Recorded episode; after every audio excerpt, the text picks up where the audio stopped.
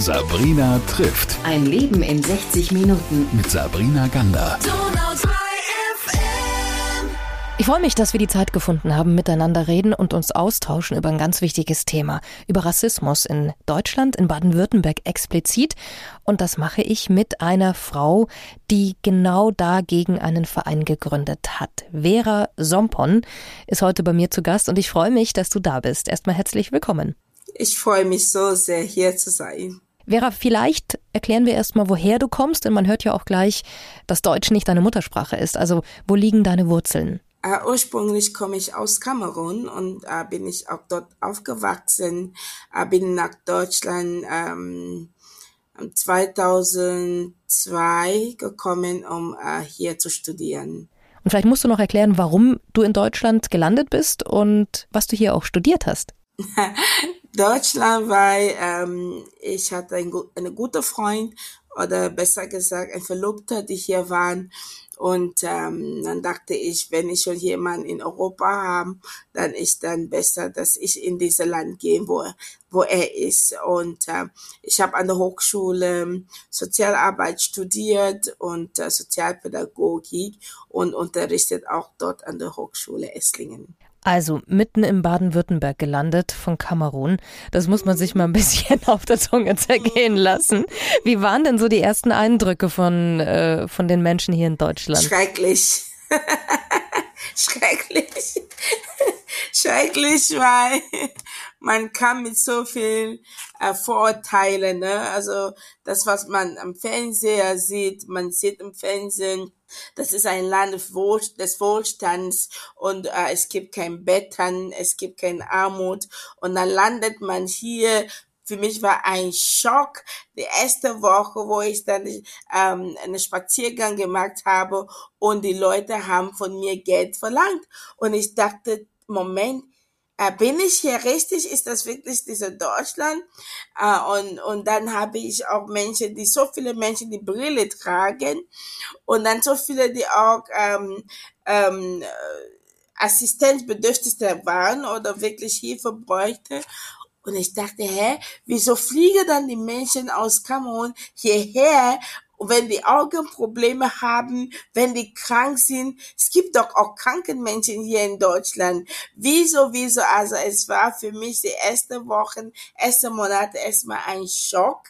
Und dann ähm, im Laufe auch des Prozesses ein ähm, wirklich Kulturschock. Ne? Also ich weiß noch, ähm, für mich war es ist klar, bei uns hat man, konnte man und kann man auch frühstücken mit ähm, Reis, ne? Vormittag kann man wirklich mit Reis frühstücken.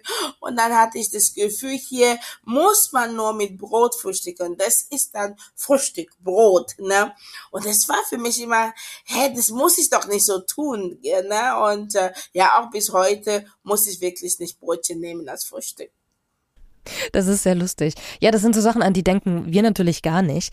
Ähm, was andersrum, ähm, was macht denn Kamerun so liebenswert als deine Heimat, wenn du sagst, ähm, das ist ein Kulturschock gewesen.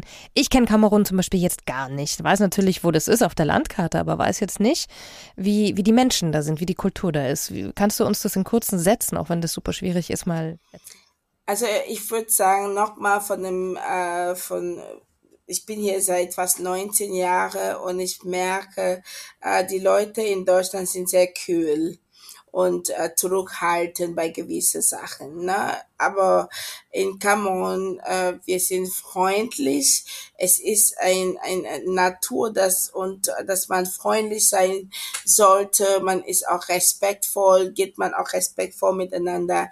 Ähm, die Menschen sind wirklich Menschen. Man behandelt die auch als Menschen. Ähm, ich, es war für mich immer ein Schock, als ich dann Menschen auf der Straße gesehen haben und dachte, Moment, warum sind sie auf der Straße? Also es gibt äh, auch in Kamerun, wenn man äh, nichts zum Essen hat, hat man den Nachbar. Man geht zu dem Nachbarn und kann man dort essen. Und man muss nicht sogar beten dafür. Man muss nicht wirklich ähm, beten, um diese Essen zu bekommen. Ne? Es ist Praxis selbstverständlich, dass man sich solidarisiert kann, wenn der andere nicht hat. Ne? Und es war auch für mich ein anderer Schock, als ich äh, meine Freundin mir gesagt hat, sie wird die Mutter in ein äh, in ein Heim bringen, eine Art Pflegeheim. Es war für mich ein Schock und ich dachte, wieso tust du das? Also das war bevor ich überhaupt Sozialarbeit studiert habe, um die ganzen Strukturen und äh, ne, das, die Systeme zu verstehen. Und ich dachte, nein, bei uns, das geht nicht. Wir sind ähm, zusammen, ne? Oma, Opa, Oma, die kommen zusammen und leben unter einem Hof und man Ruf und man unterstützt es gegenseitig, gell? Also und die Oma freuen sich wegen Enkelkindern, unterstützen die Enkelkindern und umgekehrt, ne? Und es war auch herausfordernd. Also wenn man in Kamerun ist, also man hat auch frisches Gemüse, frisches Essen, man lacht mit den Leuten, die Kinder spielen draußen, äh, nicht nur immer vor Fernseher oder auch nur mit den Gadgets spielen und Handy, sondern man, man ist wirklich draußen, spielt draußen, man begrüßt die anderen, da ist Erziehung ein ganzes Dorf. Ne? Also meine Kinder sind nicht nur meine Kinder, das ist die Kinder von den Nachbarn. Je, du machst etwas auf der Straße, dann erkennst du wirklich, dass nicht nur deine Mama deine Mama ist. Ne?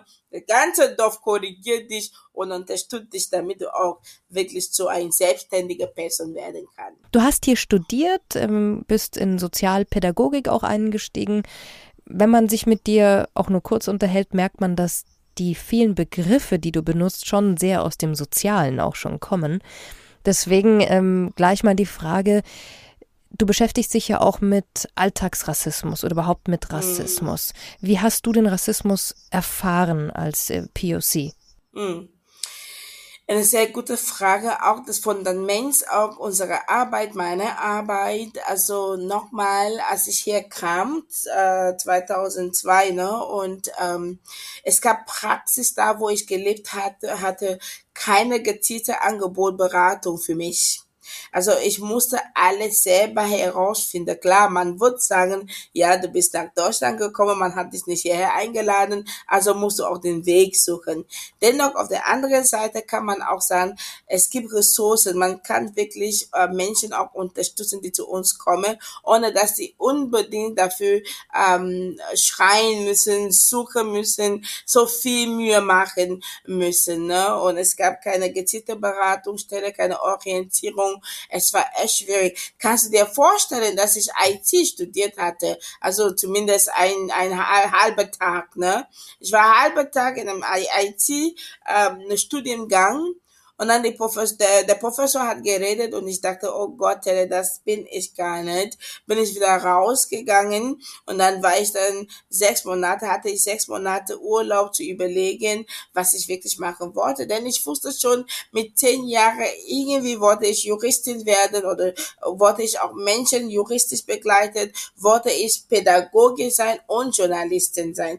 Das wusste ich schon. Und diese drei Bereiche hat mir, es hat mir dann dadurch, dass ich schon wusste, habe ich meinen Weg ne, wirklich dann konstruktiv so aufgebaut und dann lande ich in Deutschland und weiß gar nicht mehr, weil keine Orientierung gab, weil, weil, weil und äh, die die die anderen, die hier waren, also sozusagen die Landsleute oder Community, haben mehr auch diese Maschinenbau studiert, Wirtschaft, Informatik. Deshalb hat man mir auch natürlich beraten, Wirtschaft, Informatik zu studieren. Gell?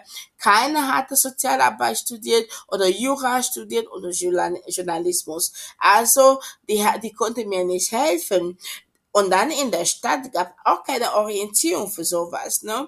Und ähm, das war so klar für mich, äh, wenn ich dann fertig bin mit dem Studium, möchte ich Menschen, die zu uns kommen, unterstützen, Orientierung geben, begleiten, unterstützen, denn es ist sehr wichtig, wenn man in ein neues Time oder ein neuer Ort kommt, dass solche Angebote da zur Verfügung stellt.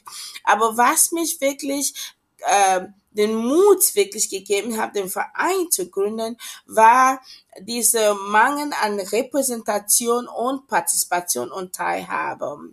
Damals 2005, ich habe angefangen zu studieren 2005. Es gab in Esslingen ähm, eine Gruppe von Frauen, afrikanische Frauen, die ähm, äh, sehr, sich selber organisiert hatten. Und da haben die gehört, dass sie Sozialarbeit studieren. Das weißt du doch, wenn man äh, in eine Community herkommt, dann denkt man, okay, wenn du Sozialarbeit studiert hast oder studierst, dann bist du Sozialarbeiter für alle, ne? Gleichmaße. Da musst du nicht mehr warten, dass du fertig bist mit dem Studium, gell? Und dann haben die mir gesagt, Vera, du studierst doch Sozialarbeit. Geh doch bitte zur Stadt und rede mit denen, dass wir Hilfe brauchen. Ich weiß noch genau, ich habe dann diese Botschaft auch übernommen und auch dort äh, gegeben. Und dann kam dann die Rückmeldung, tut mir leid, wir haben die Ressourcen nicht.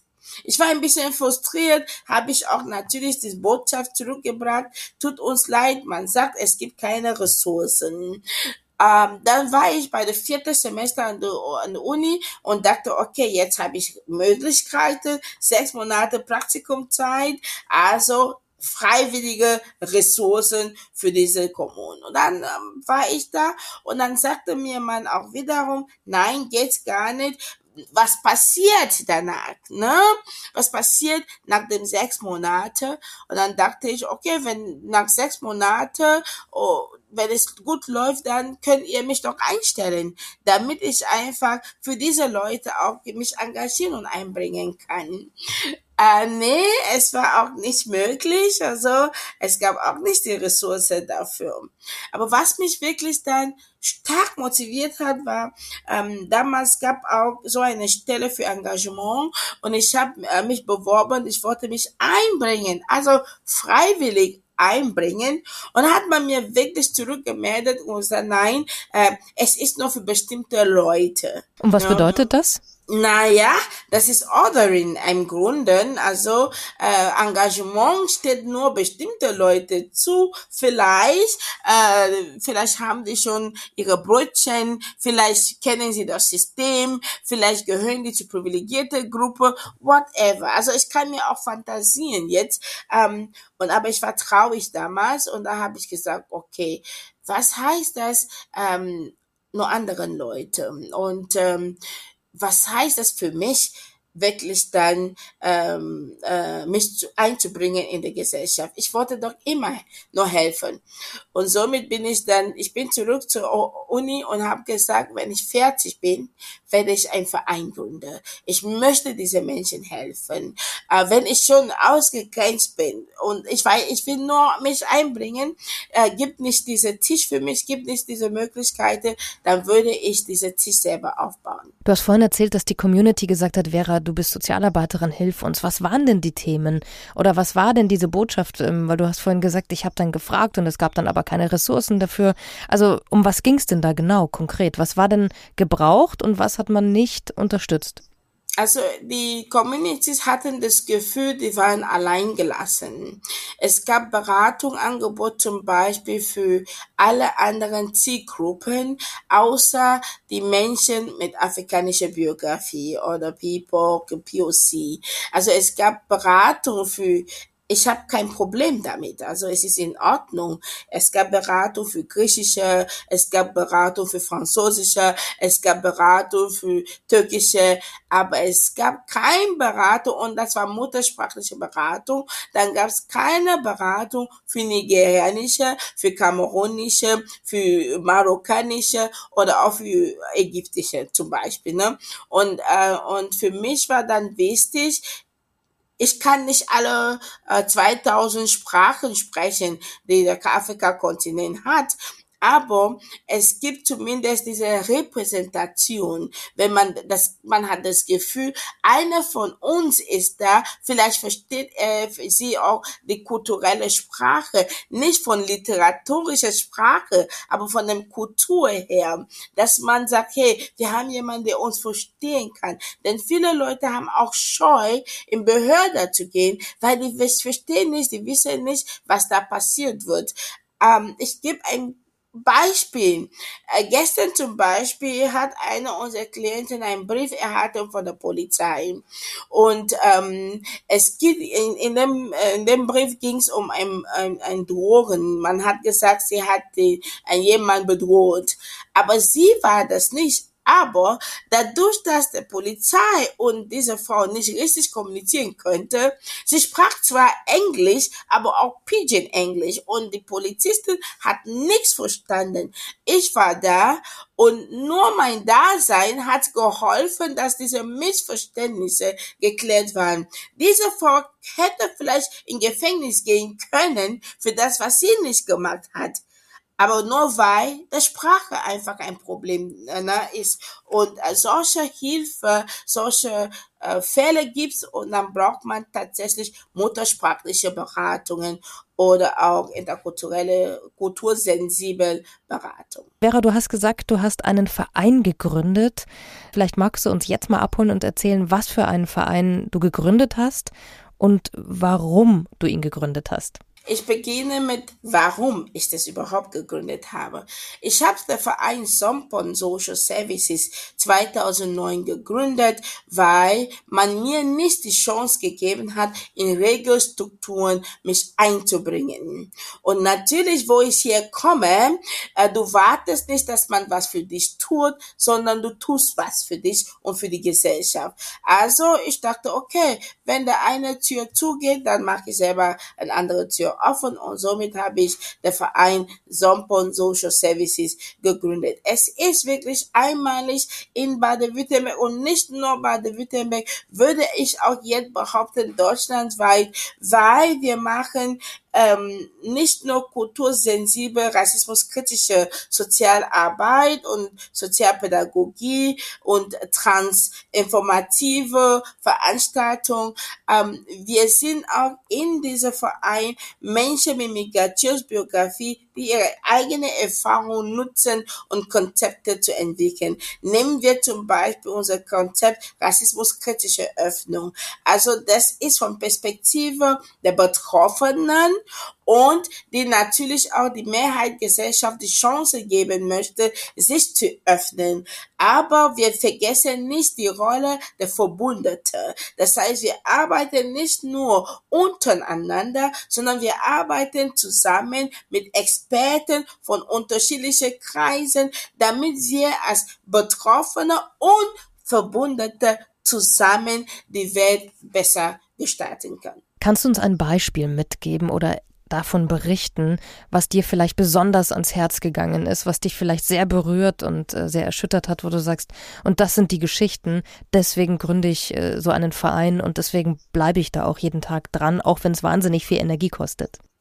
Ja, nehmen wir eine Geschichte von, ich würde auch die Geschichte von meinem Sohn auch nehmen, aber auch davor würde ich auch Geschichte von anderen Kindern. Ein Mädchen ähm, namens Fatimas kam zu mir 2000 äh, 2009, wo wir frisch gegründet waren und fragte mich, äh, Vera, wieso höre ich, sie ist im POC, wieso höre ich immer nur Schlechtes über Afrika? Kannst du nicht etwas machen, wodurch wir auch stolz sein können. Kannst du nicht in ein Geschichtehaus oder ein Kulturhaus, Afrika Kulturhaus oder Zentrum, so dass wir auch hingehen können und Geschichte hören.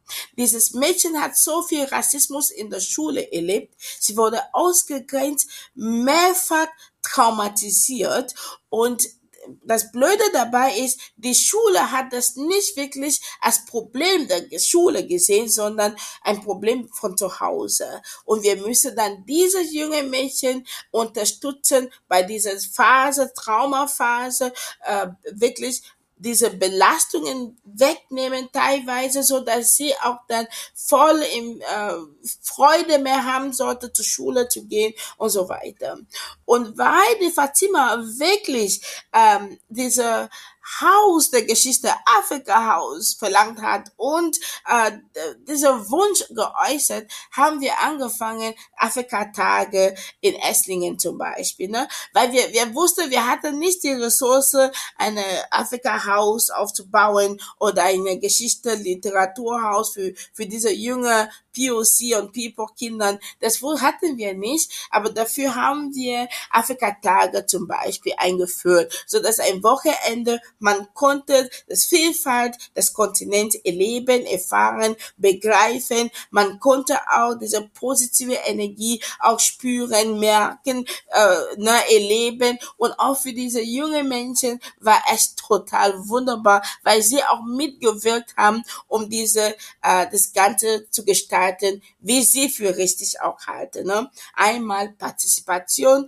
Teilhabe lassen und Teilhabe, ähm, Teilhabe bekommen und dann selber auch ein Zentrum des Ganzen. Ne? Das ist ein, ein simpel Beispiel, aber mit sehr viel Wirkung. Ne? Und ähm, diese Afrika-Tage ist ein Beispiel von einer der Veranstaltungen, die wir tun, obwohl Kulturarbeit war nicht unser ursprüngliche ähm, ähm, äh, Themen. Unsere Themen waren klar, rassismuskritische Themen, Aufklärungsarbeit, aber vor allem auch Sozialarbeit, rassismuskritische und kultursensibel Sozialarbeit, weil wir gemerkt hatten, wenn Familien dort in Behörden gingen und die konnten die Sprache nicht, die hatten oftmals Ablehnungen bekommen. Es war so herausfordernd oftmals auch in der Schul schulische Begleitung. Es war wirklich herausfordernd und somit mit dieser Sozial rassismuskritische Sozialarbeit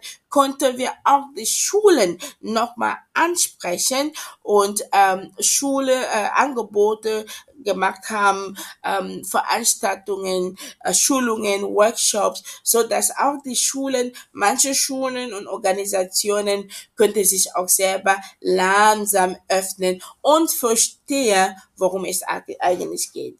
Wie steht es denn um Rassismus? Ich meine, du kannst es sicher durch deinen Verein Social Services ähm, nochmal anders betrachten. Ist es ein äh, Thema, das sich gerade nach oben entwickelt, also schlimmer wird? Oder stagniert es seit Jahren? Kannst du uns eine Einschätzung geben dazu? Ja, es wird schlimmer. Schlimmer, schlimmer. Warum? Weil immer wieder, wenn Armut der Präsenz ist, die Leute sind frustriert und haben Angst oh oh, etwas wird von mir weggenommen äh, und äh, die Leute, die zu uns gekommen sind, nehmen unsere We Jobs weg und unsere Frauen und unsere Männern und ich sage mittlerweile, ja, auch unsere Kindern werden vielleicht weggenommen, wenn man nicht aufpasst. Aber heißt es nicht, dass nur diese Angst wirklich dazu führt, dass Rassismus entsteht. Nee, weil Rassismus ein Konstrukt ist, ein Konstrukt von weißen Menschen, die auch oder westliche Menschen vor viele, viele Jahren. Warum? Damit sie ihre Privilegien beibehalten und andere unterdrücken. Und ja, in Baden-Württemberg gibt es. Ich erzähle dir eine Geschichte von meinem Sohn. Das wollte ich vorhin erzählen, aber ich erzähle das jetzt. Mein Sohn war in Oberst Oberesslingen in einer Schule da. Der war der einzige schwarzes Kind in dieser Schule.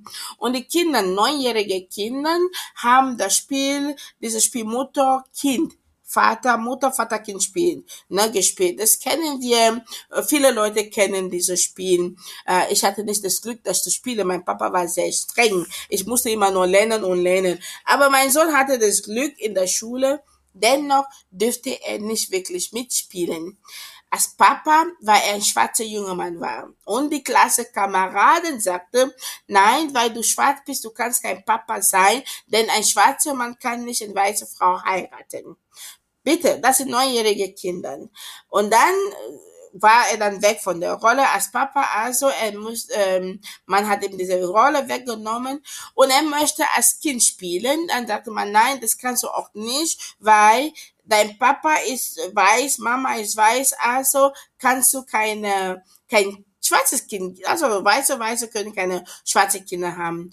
Wirst du überhaupt raten, welche Rolle er bekommen hat? Vielleicht sprechen wir nochmal. Kannst du für eine Sekunde überlegen, welche Rolle diese neunjährige Kinder ihm zugeschrieben hat? Ähm, vielleicht was Böses? Ja, was ist Böses?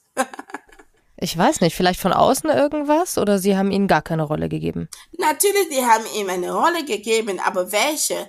Schwarze, böse Nachbarn. Also man muss sich erstmal die Frage stellen, wo, wo, woher kommt diese Assoziationen? Schwarz ist böse, Und dann aber, Vorsicht, es ist mein Nachbar. Ne? Also wir dürfen Nachbar sein. Wir sind sowieso Nachbar, Europa und Afrika. Aber woher von neunjährigen Kindern? Das war der Moment, wo ich dachte, boah, die Arbeit ist noch verdammt viel. Es muss überall äh, angesprochen werden im Kindergarten, in Schulen, von Literatur hier.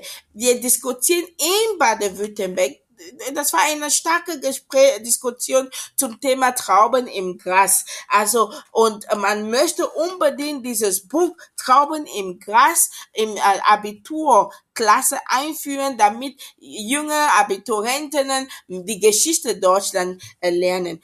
Ich stelle mir die Frage, ist das das einzige Geschichte, die Deutschland wirklich zu bieten hat für, neu, für Abiturienten, äh, äh, äh, Schüler und Schülerinnen?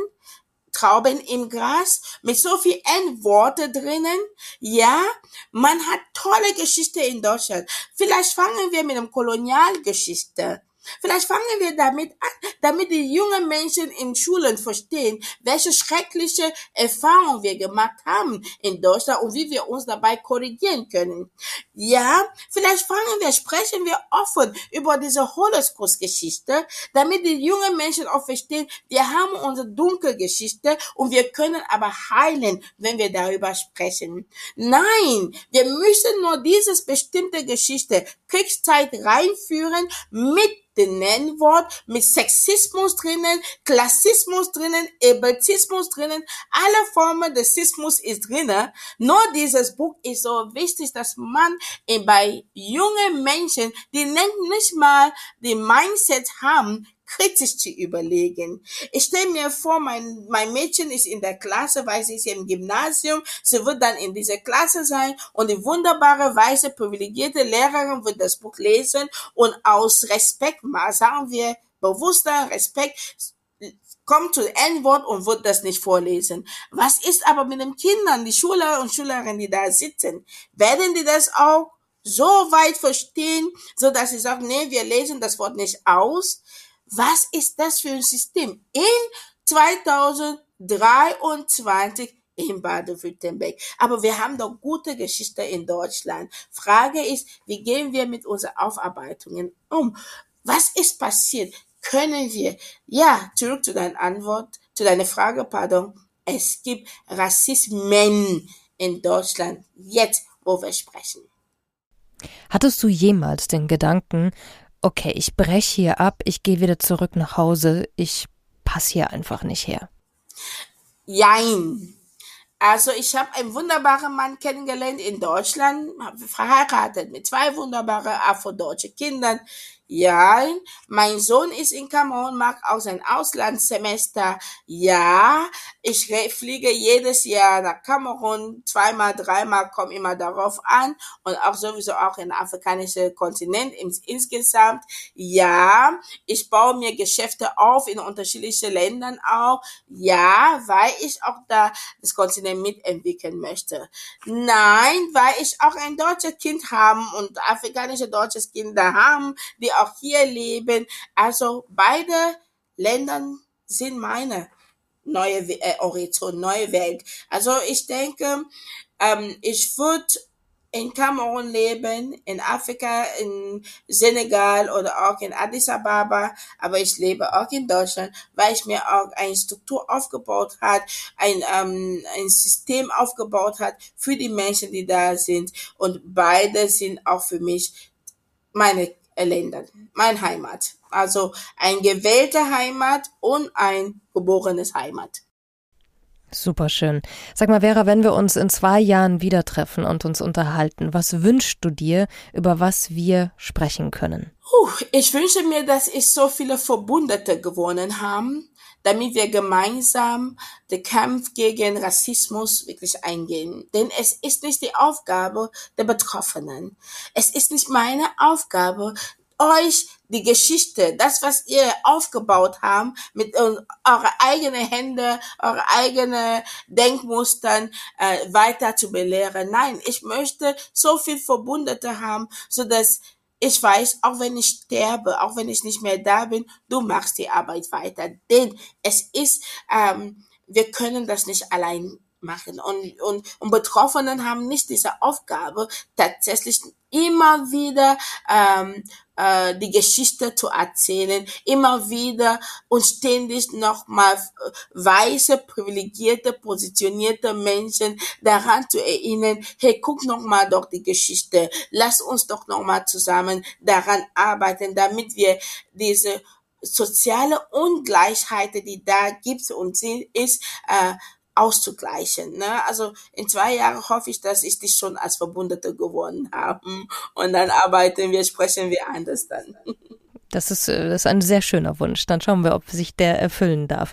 Danke, dass du uns heute so viel mit so viel Herzblut erzählt hast, dass du das gegründet hast, diesen Verein gegründet hast, dass du Bücher schreibst, Festivals organisierst, dass du unterwegs bist, dass du gegen die Rassismen, ganz tolles Wort, auch angehst und ähm, so eine starke Stimme bist. Ich wünsche dir weiterhin ganz viel Kraft und jeden Tag einen Moment, an dem du lachen kannst, laut lachen kannst äh, und das nicht verlierst. Ich danke dir, ich danke dir auch für diese Möglichkeit. Sabrina trifft. Ein Leben in 60 Minuten. Mit Sabrina Gander. Donau 3